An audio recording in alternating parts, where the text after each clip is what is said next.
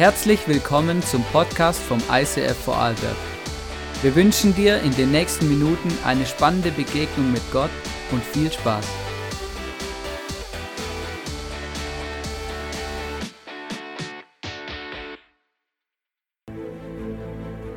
Habakuk war ein Mann, der die Ungerechtigkeit und das Leid seiner Generation nicht mehr ertragen konnte. Er hatte so viele Fragen an Gott und manchmal stand er wie vor einem unüberwindbaren Felsen. Und in der ganzen Situation, in den ganzen Fights mit Gott hat er immer wieder gelernt, wie wertvoll es ist, auf Gott zu hören und Gott zu vertrauen. Ich glaube, wir haben auch oft viele Fragen über Dinge, die wir in unserer Welt nicht verstehen. Ich bin gespannt, wie diese Serie unseren Horizont erweitern wird.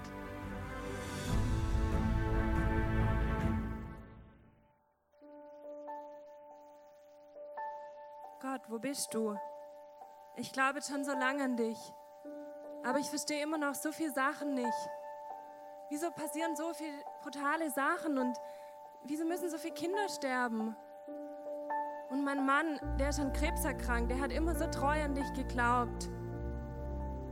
Ich verstehe es einfach nicht. Und die ganzen Kriege, so viel Ungerechtigkeit. Und dann müssen Christen für dich sterben, weil sie für dich kämpfen und einstehen. Und das kann doch nicht sein. Hey, und dann kenne ich Christen hier, die richten sich einfach so, wie sie es brauchen. Wo ist denn deine Klarheit? Kannst du nicht zu jedem gleich sprechen? Und manche lachen uns aus, weil wir in die Kirche gehen. Gott, ich verstehe es nicht. Weißt, mir geht's ja gut, aber ich ertrage einfach das ganze Leid nicht. Gott, mach doch endlich was.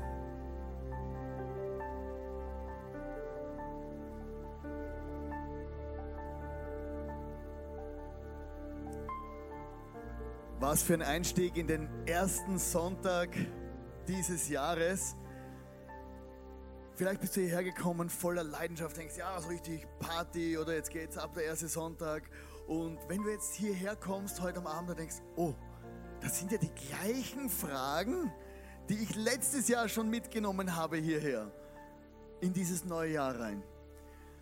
Und deshalb wollen wir heute einsteigen in diese Serie vom Habakuk. Das ist ja eine meiner Lieblingsserien. Und jetzt habe ich ganz vergessen, äh, ich wollte noch mich begrüßen. Hallo. genau. Mich begrüßen, mich selber begrüßen. Also ich finde es immer so spannend, weil, wir kommen in die Celebration und, und jeder einzelne von uns hat ja Erwartungen an diesen Gott. Jeder einzelne von uns möchte irgendwas hören, das er heute mitnehmen kann, das ihm vielleicht hilft. Und das habe ich mir auch vorgenommen, als ich diese Predigt vorbereitet habe. Ich wünsche mir heute, dass wir nach Hause gehen können und dass wir heute etwas mehr von diesem Glauben an Gott und unsere mit dem Weg mit Gott verstehen können. Und deshalb würde ich gerne am Anfang mit uns gemeinsam beten.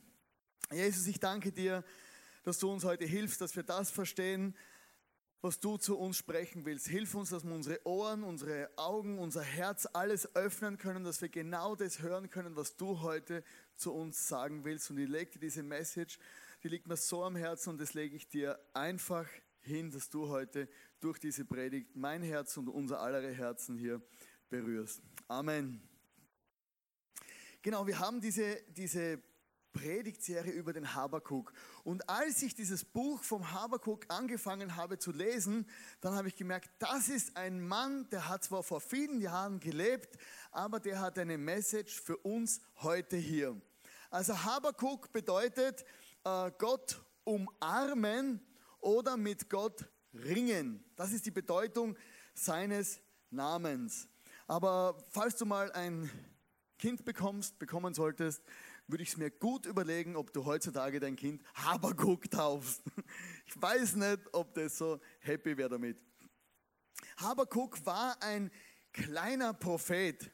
Also ein kleiner Prophet, das kannst du dir nicht vorstellen, also der war einfach nur so groß, sondern er wurde kleiner Prophet genannt, weil er äh, unter, äh, unter diesen Propheten sind, die ganz kurze Bücher geschrieben haben am Ende des Alten Testaments. Also am Ende des Alten Testaments hast du einige kurze Bücher von so Propheten, die nennen wir die kleinen Propheten, das sind, die, die, die hatten nicht so viel zum Sagen, aber was sie zu sagen hatten, war sehr intensiv. Habakuk lebte 650 vor Christus und er war der erste Prophet, der nicht das Volk anklagte, sondern der Gott anklagte. Wenn du die Propheten liest, dann siehst du immer, da sind irgendwelche Leute aufgestanden, so die klassischen Propheten, langer Bart wie das Bild hier, ich liebe das Bild vom Habakuk, Bart, oder? Und dann, dann, dann kam er äh, aus dem Nichts heraus und fing an, die Leute anzuschreien. Du elender Sack, kehr um von deinen gottlosen Wegen. So ungefähr stelle ich mir das vor. Das durfte ich heute Morgen nicht sagen, weil da waren Kinder hier. Ich muss mich zusammenreißen in meiner Sprache, aber jetzt lasse ich alles raus. Gut, na, Spaß. Und, und der hat die Leute angeschrien. Stell dir vor, was für ein unangenehmes Gefühl. Jemand kommt und sagt dir die ganze Zeit, was du für ein Loser bist. Oder hast du das gern? Findest du das cool? Ich finde das absolut uncool gar nicht lässig, wenn jemand mir immer sagt, oder steht jemand vor dir und der schreit dich einfach an und sagt, wenn du nicht dein Leben sofort änderst, dann wird dich der Blitz treffen auf der Toilette. Und er, ich hätte es anders ausdrücken können, aber das war der Auftrag der Propheten. Und hier war der Prophet Habakuk, der hatte eine andere Message. Er klagte Gott an. Und zwar, wenn wir Habakuk äh, anfangen zu lesen, lesen wir Habakuk äh, Vers 1, Vers 2 bis 4.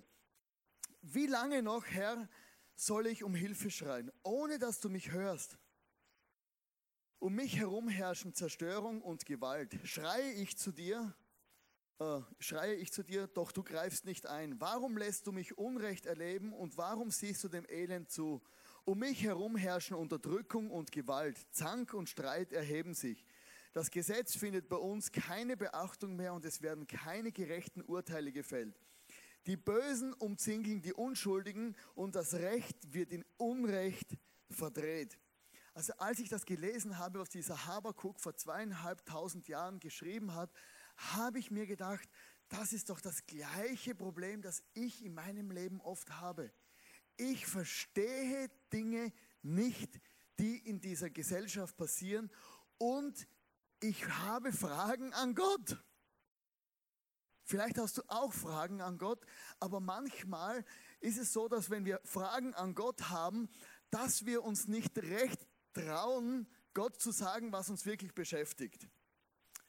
Dann gehen wir in unser, in unser Gebet und sagen, lieber Herr Jesus, könntest du vielleicht etwas an meiner bescheidenen Situation verändern?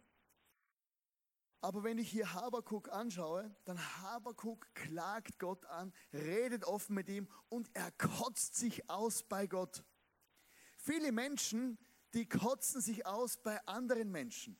Die gehen zu Hause und nach der, nach der Kirche vielleicht sogar, es gibt ja ganz schwierige Menschen in der Kirche, und die sagen, heute war es wieder richtig schlecht in der Kirche und der Pastor wieder geredet hat und es war zu heiß oder zu kalt oder überhaupt in meinem Leben, ich verstehe nicht der Chef und die Frau und die Kinder und alles und wir reden miteinander über Gott, über die Menschen von Gott, aber wir reden nicht mit Gott.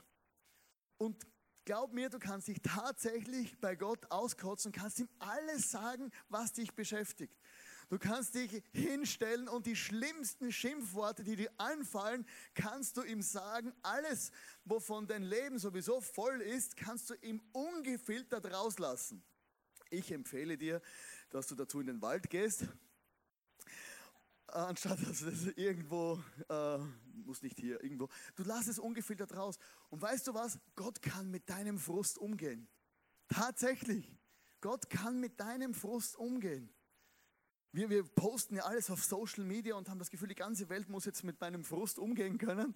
Aber das ist nicht notwendig, weil Gott kann in erster Linie mit deinem Frust umgehen. Also wenn du Gott sagst, was du wirklich empfindest, dann wird er nicht ganz erschrocken aufstehen vor seinem Thron und sagen, oh mein Gott, was hat er gesagt? Oh mein Gott, der hat mich verletzt. Wie kann man so reden? Es ist ja sowieso egal, weil er weiß ja, was du denkst.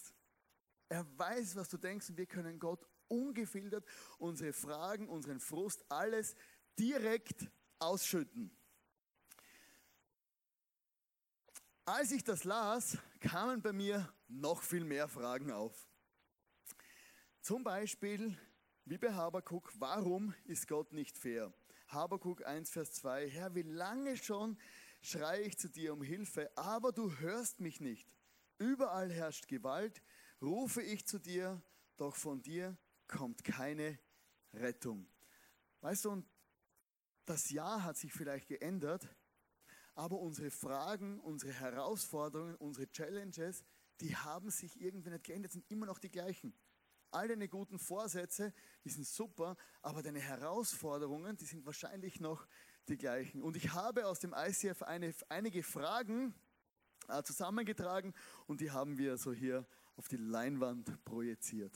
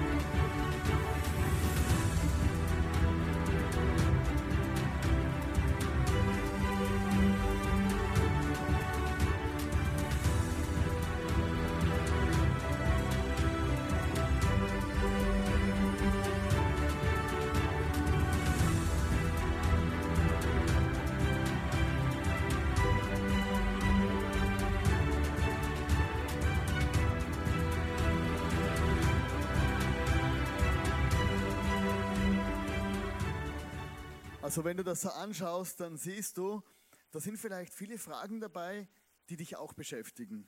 Zum Beispiel eine Frage, die ist ganz wichtig, warum gibt es Mücken? Und das ist eine zentrale Frage, das müssen wir wirklich, das ist das Erste, was wir von Gott wissen wollen. Aber, aber eine andere Frage, die ich gelesen habe, äh, wo Menschen Gott ungerecht finden, warum sind die Priester Männer und die Apostel Männer? Und das sind Fragen, du liest die Bibel als Frau und hast plötzlich die Fragen, da geht es nur um Männer. Und so gibt es viele verschiedene Fragen, die tauchen bei uns auf und wir haben diese Fragen an Gott, wie auch Habakuk diese Fragen hatte. Habakuk hatte mit Gott Probleme. Erstens, Habakuk dachte sich, Gott scheint es nicht zu, zu interessieren. Als Habakuk Gott anklagt, sagt er, ja Gott, den interessiert es eigentlich gar nicht, wie es uns geht. Wir leben in diesem Volk Israel, irgendwas stimmt nicht und Gott interessiert es nicht. Oder er sagte, äh, ein Problem war, Gott macht nicht viel, obwohl er könnte. Wir, wir reden ja von einem allmächtigen Gott und manchmal passieren Dinge, wo wir denken, ja Gott könnte doch einfach was verändern. Warum macht er das nicht? Oder Gott macht Sachen, die nicht fair sind. Wenn ich Gott wäre, würde ich alles anders machen. Ich würde zum Beispiel machen, dass alle pünktlich in meine Kirche kommen. Ich weiß nicht, wie das hier ist, aber ich weiß, es braucht ein Wunder äh, in, in Wien. Ich bin ja jeden Sonntag in Wien und jeden Sonntag wundere ich mich, warum kommen alle Leute zu spät?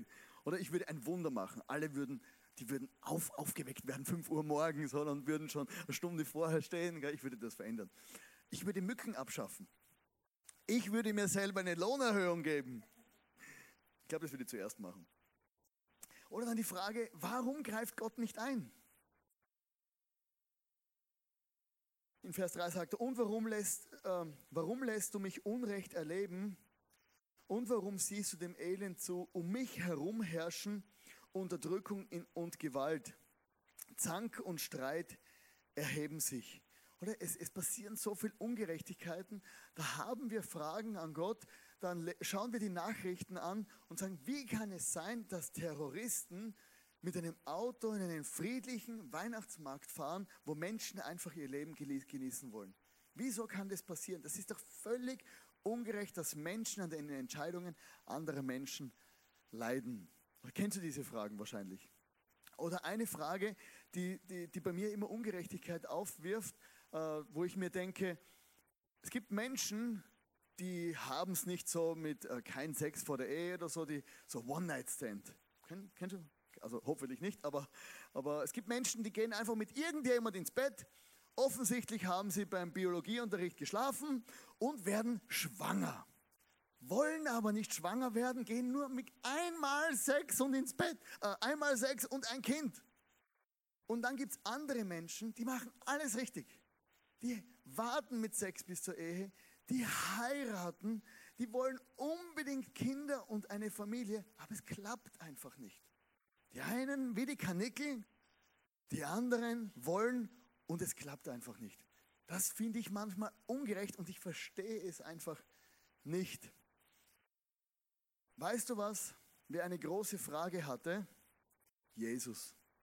Als Jesus am Kreuz hing, hat er Gott eine, eine Frage gestellt. Mein Gott, warum hast du mich verlassen? Mein Gott, warum hast du mich verlassen? In den letzten Momenten von Jesus hat dir Gott eine Frage gestellt. Warum hast du mich verlassen?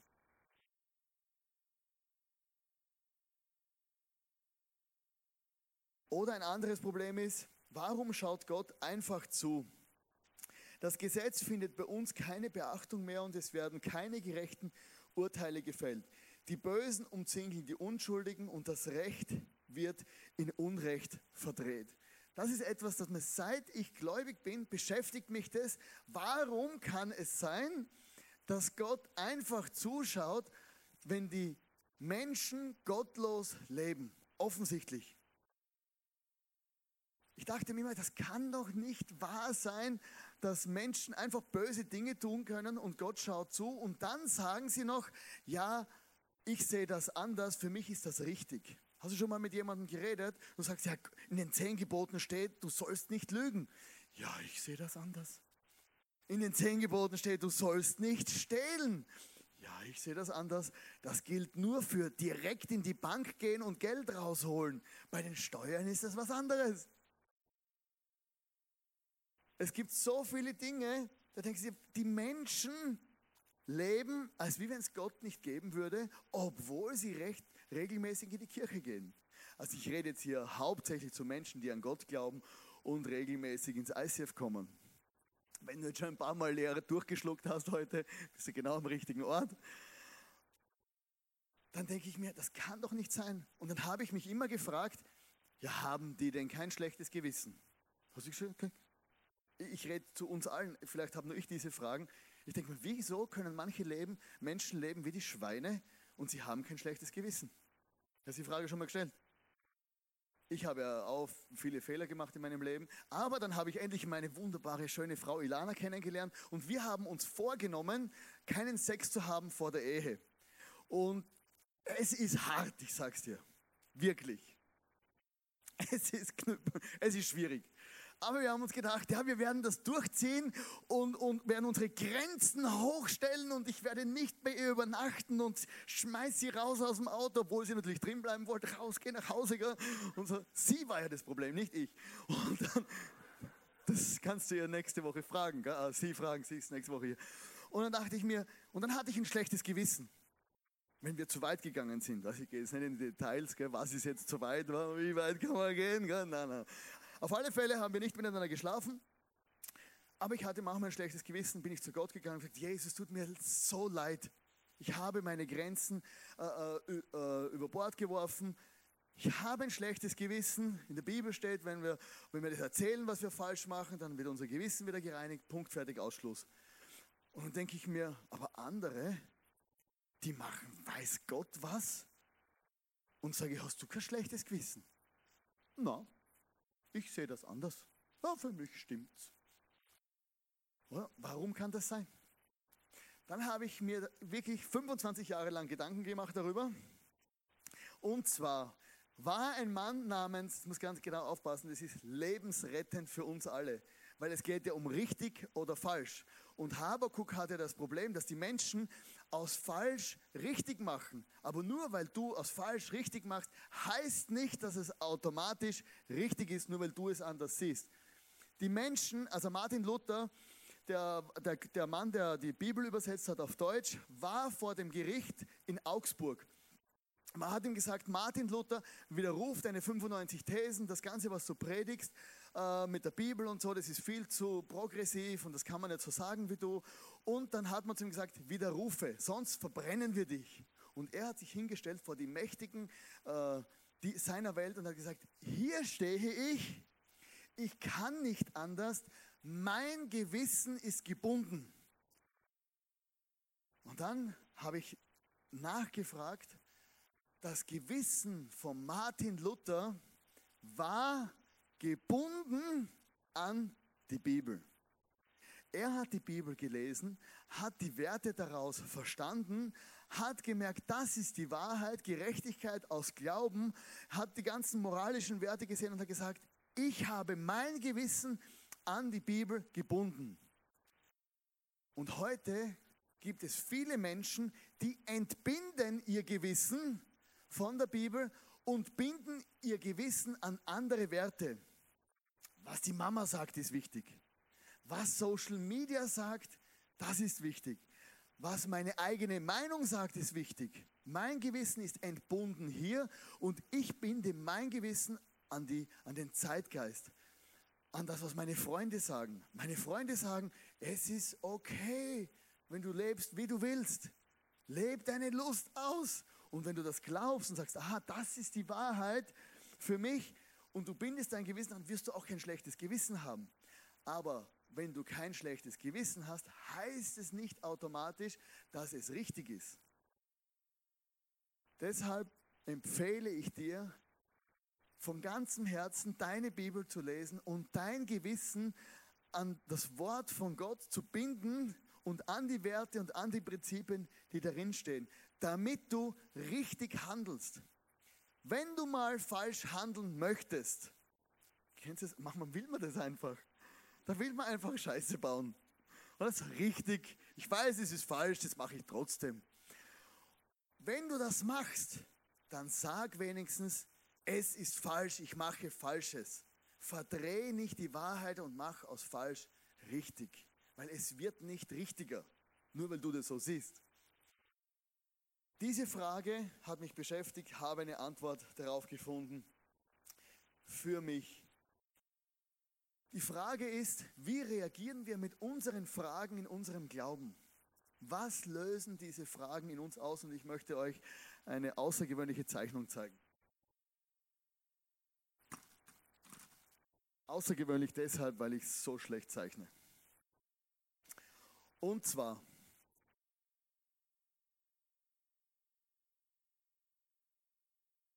das ist eine Glaubenskurve. Irgendwann warst du hier. Ein Mensch, der nicht an Gott glaubte, ein Mensch, der vielleicht einfach so dahingelebt hat, vielleicht warst du ein Teenager, ein Kind, irgendwas, aber irgendwann kam der Punkt in deinem Leben, wo du angefangen hast, an diesen Jesus zu glauben. Oder du hast das Kreuz erlebt, du hast die Liebe Gottes erlebt, es war alles wunderbar.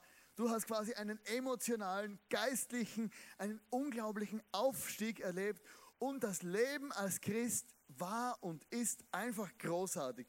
In der Bibel beschreibt man das so, das ist so die Zeit, wo die Menschen so richtig verliebt sind in Jesus, die Zeit von der ersten Liebe. Du liest die Bibel und jedes Wort, das du liest, das geht direkt vom Himmel über die Jahrtausende, direkt in eine Seele und du bist begeistert und du verstehst alles. Du betest und in dem Moment, wo du gebetet hast, kommt die Gebetserhörung ein Wunder passiert. Geld fliegt förmlich vom Himmel. Leute rufen an, wollen mit dir etwas abmachen und du bist unglaublich gesegnet. Es fühlt sich einfach geil an. Kennst du das? Also richtig leidenschaftlich für Jesus. Und das ist der Punkt, den wir alle wollen. Unbedingt. Immer wieder. Ich denke mir, es muss das Leben immer so sein. Immer im Worship, immer wenn der, wenn der Schlagzeuger den Beat bringt, immer, es muss großartig sein.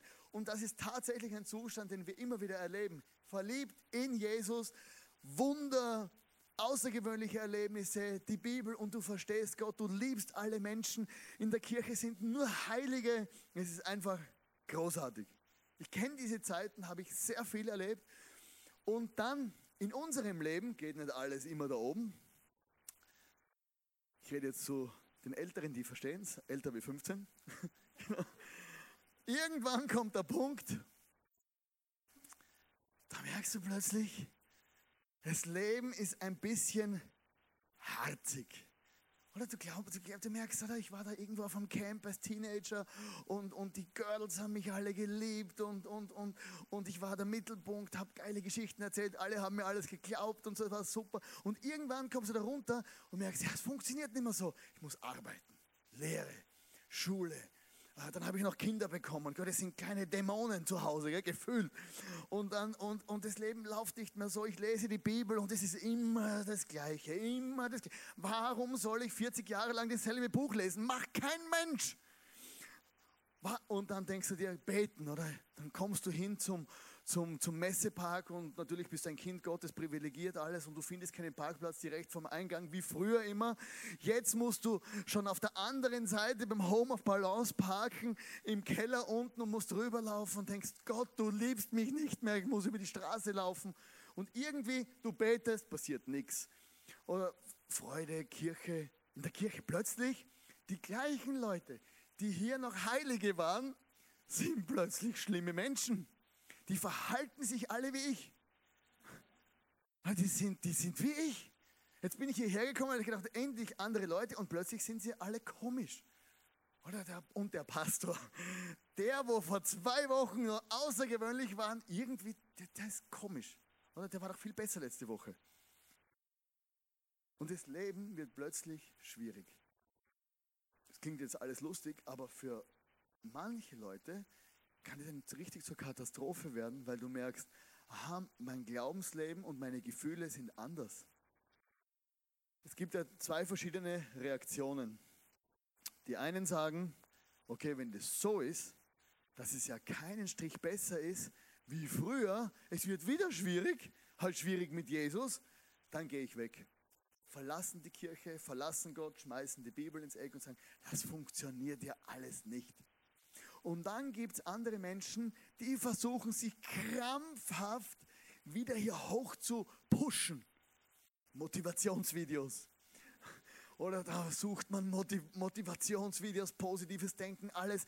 Ich will hier oben sein. Einfach wenn ich lächle, wird mein Inneres sich verändern und dann werde ich automatisch glücklich. Kommen am Sonntag in die Kirche. Es geht ihnen nicht gut, aber sie lachen. Gell? Sie lachen. Wie geht's dir? Großartig. Gell? Dann gehen sie nach Hause und dann sagt die Frau zum Mann, du kannst aufhören zu grinsen, wir sind wieder daheim. Und sie versuchen krampfhaft ihre Wunder zu erzwingen. Realitätsverlust nennt man das. Sie leben etwas, was gar nicht ihrer Realität entspricht. Sag mal Sonntagmorgen oder Sonntagabend, wenn dich jemand in der Kirche fragt, hey, wie geht's dir heute? Beschissen. Dann wissen die Leute gar nicht mehr, was sagen. Das wollte ich gar nicht hören. Also Entschuldigung, dass ich gefragt habe, ich muss schnell weg. Und hier gibt es eine Bibelstelle, weil hier ist der Punkt, wo unser Glaube entweder echt wird oder total sinnlos. Und zwar steht diese Bibelstelle in Jakobus 1, Vers 2 bis 3. Liebe Brüder und Schwestern, politisch korrekt. Betrachtet es als Grund zur Freude, wenn euer Glaube immer wieder hart auf die Probe gestellt wird. Denn durch solche Bewährungsproben wird euer Glaube fest und unerschütterlich. Weißt du, was er mit anderen Worten sagt? Wenn dir das Leben so richtig hart ins Gesicht schlägt, wenn es so richtig tough zur Sache geht, wenn du so richtig gechallenged bist und nicht mehr weißt, wo vorne und hinten ist. Wenn du das Gefühl hast, die Hölle bricht unter dir auf und der Himmel stürzt ein, dann freue dich. Diese Bibelstelle, die hätten sie sich sparen können. Da denke ich mir, muss das sein. Aber hier steht auch gleichzeitig das Resultat. Denn durch solche Bewährungsproben wird euer Glaube fest und unerschütterlich. Manchmal gehen wir mit unserem, in unserem Leben als Christen haben wir Fragezeichen. Wir gehen durch schwierige Zeiten. Es gibt Ungerechtigkeiten. Es gibt Dinge, die wir einfach nicht verstehen. Die sind tatsächlich ungerecht in deinem Leben. Und hier sagen uns die Männer und Frauen der Bibel, freue dich, wenn du hart auf die Probe gestellt wirst. Nicht ein bisschen, hart. Und wenn du hier angekommen bist, dann hast du meistens große Fragezeichen. Habakuk hatte riesen Fragezeichen und wartete, was Gott dazu sagt. Die ersten vier Verse klagt er Gott an und sagt, come on, das geht so nicht. Und dann antwortet Gott, Seht euch mal unter den Völkern um, ja, schaut genau hin und ihr werdet aus dem Staunen nicht mehr herauskommen, was noch zu euren Lebzeiten geschehen, was ich noch zu euren Lebzeiten geschehen lasse, würdet ihr nicht für möglich halten, wenn andere es euch erzählen. Was ist das für eine Antwort? Die sagt gar nichts aus. Noch mehr Fragezeichen. Habakuk war hier am Tiefpunkt seines Lebens angelangt und er hatte, er hatte riesen Fragezeichen. Er befand sich in einer sogenannten GK. Er war in einer Glaubenskrise. Eine ausgewaschene Glaubenskrise am Tiefpunkt seines Lebens angelangt, war Habakuk, statt nach oben ging es bergab. Ich weiß nicht, ob du diese Message heute toll findest, aber ich weiß, dass diese Message wahrscheinlich unser aller Leben retten wird, früher oder später. Wenn ich verstanden habe, was ich hier unten mache, wird sich mein Glauben verändern. Ganz unten habe ich Riesenfragezeichen. Es gibt zwei verschiedene Probleme. Das eine ist, Gott lässt etwas zu und das andere ist, dass wir etwas ausverbocken. Es gibt, so ein, äh, es gibt so eine Geschichte von zwei amerikanischen Bomberpiloten, die waren im Zweiten Weltkrieg, sind über Deutschland geflogen, haben runtergeschaut und haben sich gedacht, und hat der eine zum anderen gesagt, wenn, wenn Gott ein liebender Gott wäre, warum lässt er dann Krieg zu? Warum lässt er das zu? Und der andere Bomberpilot hat zu ihm gesagt, Entschuldigung, wir werfen die Bomben, nicht Gott. Manche Glaubenskrisen sind selbstverschuldet, menschenverschuldet. Es waren andere Menschen ungerecht zu dir und manche Dinge lässt Gott zu und unser Glaube wird sich unglaublich stärken. In den tiefen Momenten deines Lebens ist die Frage, wie komme ich wieder hier oben hin? In den tiefen Momenten meines Lebens ist die Antwort Worship. Weißt du, wenn ich daran denke, wenn ich hier unten bin, Habakuk war da unten und Habakuk hat gesagt, O Herr, mein Gott, bist du nicht von jeher unser heiliger Gott? Du wirst uns nicht sterben lassen, denn du bist für uns wie ein schützender Fels. Weißt du, was, Gott zu Habakuk gesagt hat als Antwort auf seine Fragen? Habakuk hat sich beschwert über die Gottlosigkeit in der Nation. Habakuk hat sich beschwert über die Gottlosigkeit im Volk Israel. Habakuk hat sich beschwert, warum das alles so schrecklich ist. Gott hat gesagt, ich habe eine Antwort für dich. Hier unten hat Gott eine Antwort gegeben und er gesagt, die Babylonier. Weißt du, wer die Babylonier waren? das schlimmste Volk, das dir jemals passieren konnte. Und er hat gesagt, ich werde die Babylonier schicken und sie werden für Recht und Ordnung sorgen. Man hat das Volk später entführt. Und inmitten dieser schlimmsten Nachricht, die Habakuk bekommen kann, in seinen größten Fragezeichen, richtet er seine Augen zu Gott auf und sagt, du Gott bist mein schützender Fels. Du wirst nicht zulassen, dass ich sterben werde. Und das ist ein Statement of Faith, ein, ein, ein, ein, ein Statement des Glaubens. Worship wird geboren, Anbetung wird geboren hier. Wenn alles gegen dich ist, wenn dein Leben gegen dich ist und du sagst, aber du bist Gott für mich, egal was passiert. Egal wer gegen mich ist, egal wer gegen meine Familie ist, egal was, ich beuge meine Knie und sage, du bist trotzdem Gott. Wenn die Menschen schlecht über mich reden, scheißegal. Habakuk heißt Gott umarmen und mit Gott ringen. In dieser Situation hat er Gott umarmt und gesagt, du bist alles, was ich habe. In 1. Petrus 5, Vers 6 im Neuen Testament steht, Beugt euch also unter die starke Hand Gottes, damit ihr euch erhöhen kann, denn die Zeit ist gekommen, wenn die Zeit gekommen ist. Alle eure Sorgen werft auf ihn, denn er sorgt für euch. Ich wünsche mir für dich und für mich, dass wir unser Leben als Christen beenden können, unseren Glauben nicht verlieren in dieser Situation. Wenn es tief geht in deinem Leben, dann beuge deine Knie vor diesem Gott und glaube und vertraue ihm, dass er der Einzige ist, der über allem steht. Gott ist real, auch in deinem Leben. Meine Frau und ich, wir sind dann nach Wien gezogen, vor drei Jahren, vier Jahren, keine Ahnung. Und irgendwann war meine Frau traurig. Die ist nie traurig. Sie hat ja mich, warum soll sie traurig sein? Sie bekam Depressionen und irgendwann stand sie auf dem Balkon und hat gesagt, lieber springe ich vom Balkon, als dass ich diese Gefühle hier aushalte. Das war ein Prozess, den hat sie durchlebt. Aber irgendwann kam sie zu dem Punkt, wo sie gesagt hat, aber ich vertraue dir Gott, egal wo ich durchgehe, du bist ein guter Gott. Wenn du hier bist heute, dann möchte ich dir einfach sagen, es ist nicht das Ende. Wenn du hier bist, dann freu dich. Wenn du hier bist, lauf nicht davon. Ich möchte uns einladen, gemeinsam aufzustehen und dass wir dieses Jahr anfangen können mit dieser Message, wo wir sagen, hey Gott, du stehst über allem. Du bist ein guter Gott, du bist ein großartiger, du bist ein außergewöhnlicher Gott. Ich verstehe gar nichts mehr.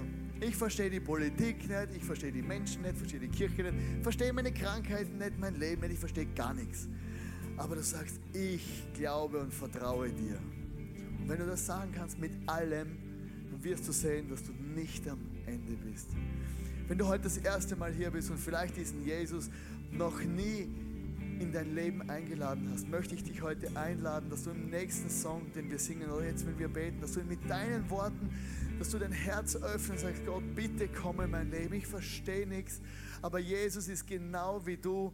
Er war eines Tages in dem Punkt, als er am Kreuz hing für dich und für mich, hat er für dich und für mich gesagt, mein Gott, warum hast du mich verlassen? Damit Gott heute bei dir sein kann. Und lass uns gemeinsam beten und ich möchte einfach für uns noch beten, dass Gott uns in diesem Jahr diesen Glauben gibt, der tief ist, der, ein, der Wurzeln schlägt, der wachsen kann, damit wir als Kirche etwas bewegen können, damit Gott in deinem Leben etwas bewegen kannst, mehr wie du dir jemals gedacht hast. Vater im Himmel, ich danke dir, dass du heute hier bist. Ich danke dir für diese Beispiele der Menschen wie Habakuk, wo vor Jahrtausenden dieselben Fragen hatten wie wir.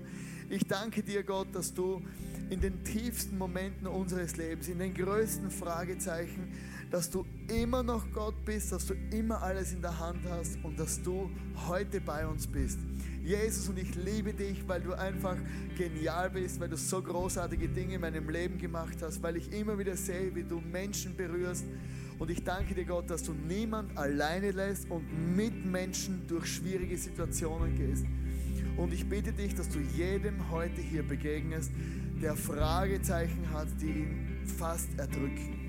Ich bitte dich, dass du heute jedem Einzelnen begegnest, der in seiner Krankheit gefangen ist, in seinen Zweifeln gefangen ist oder auch in seinen Fehlern, in seinen Sünden, die er immer wieder macht, gefangen ist und dass du Menschen heute hier befreist. Und ich glaube, dass heute Gott hier ist und er will dir begegnen und er, du hast vielleicht Fragen, du möchtest davonlaufen von diesem Jesus, aber Gott ist heute hier, der sagt dir, lauf nicht davon, geh noch eine Runde, auch wenn es tiefer wird. Ich vertraue dir, dass wir durch diese Zeiten gemeinsam durchgehen. Und ich möchte dich segnen in diesem neuen Jahr mit dem Glauben, der sich an Gott festklammert. Ich segne dich mit dieser leidenschaftlichen Liebe für diesen Jesus. Ich segne dich mit dieser Kraft, die schwierige Momente überwinden kann. Ich segne dich im Namen vom Vater, vom Sohn und vom Heiligen Geist, dass du erleben kannst, wie Gott seine Freude in deinem Herzen ausbreitet, trotz deiner schwierigen Probleme. Und ich möchte auch ganz spezielles ICF Vorarlberg hier segnen, durch alle Höhen und Tiefen, dass das ICF Vorarlberg eine eine, eine, eine Church ist, die worshipt, egal wie es stürmt, egal wie tief es ist, egal wie groß die Herausforderungen sind. ICF Vorarlberg ist berufen, eine Church des Worships zu sein, wo die Bassdrum, wo der Bass, wo die Sänger einfach mit all ihren, mit all ihren Instrumenten, mit allem einfach äh, in der unsichtbaren Welt auch was freisetzen können. Ein bisschen überzogen, aber ich möchte dich wirklich einladen, jetzt den nächsten Song von ganzem Herzen mit zum Singen. Auch mit unserer Band. Die Band, die geht nur voraus. Es ist kein Konzert hier. Lass uns gemeinsam heute worshipen. Ich habe den Eindruck gehabt vorher, dass du am Schlagzeug, dass das Schlagzeug ein prophetisches Instrument ist hier in dieser Kirche, die den Herzschlag Gottes auch widerspiegelt. Und ich glaube, so hat jede, jedes Instrument, jede Stimme, all unsere Gaben und Talente haben eine Auswirkung in dieser Kirche.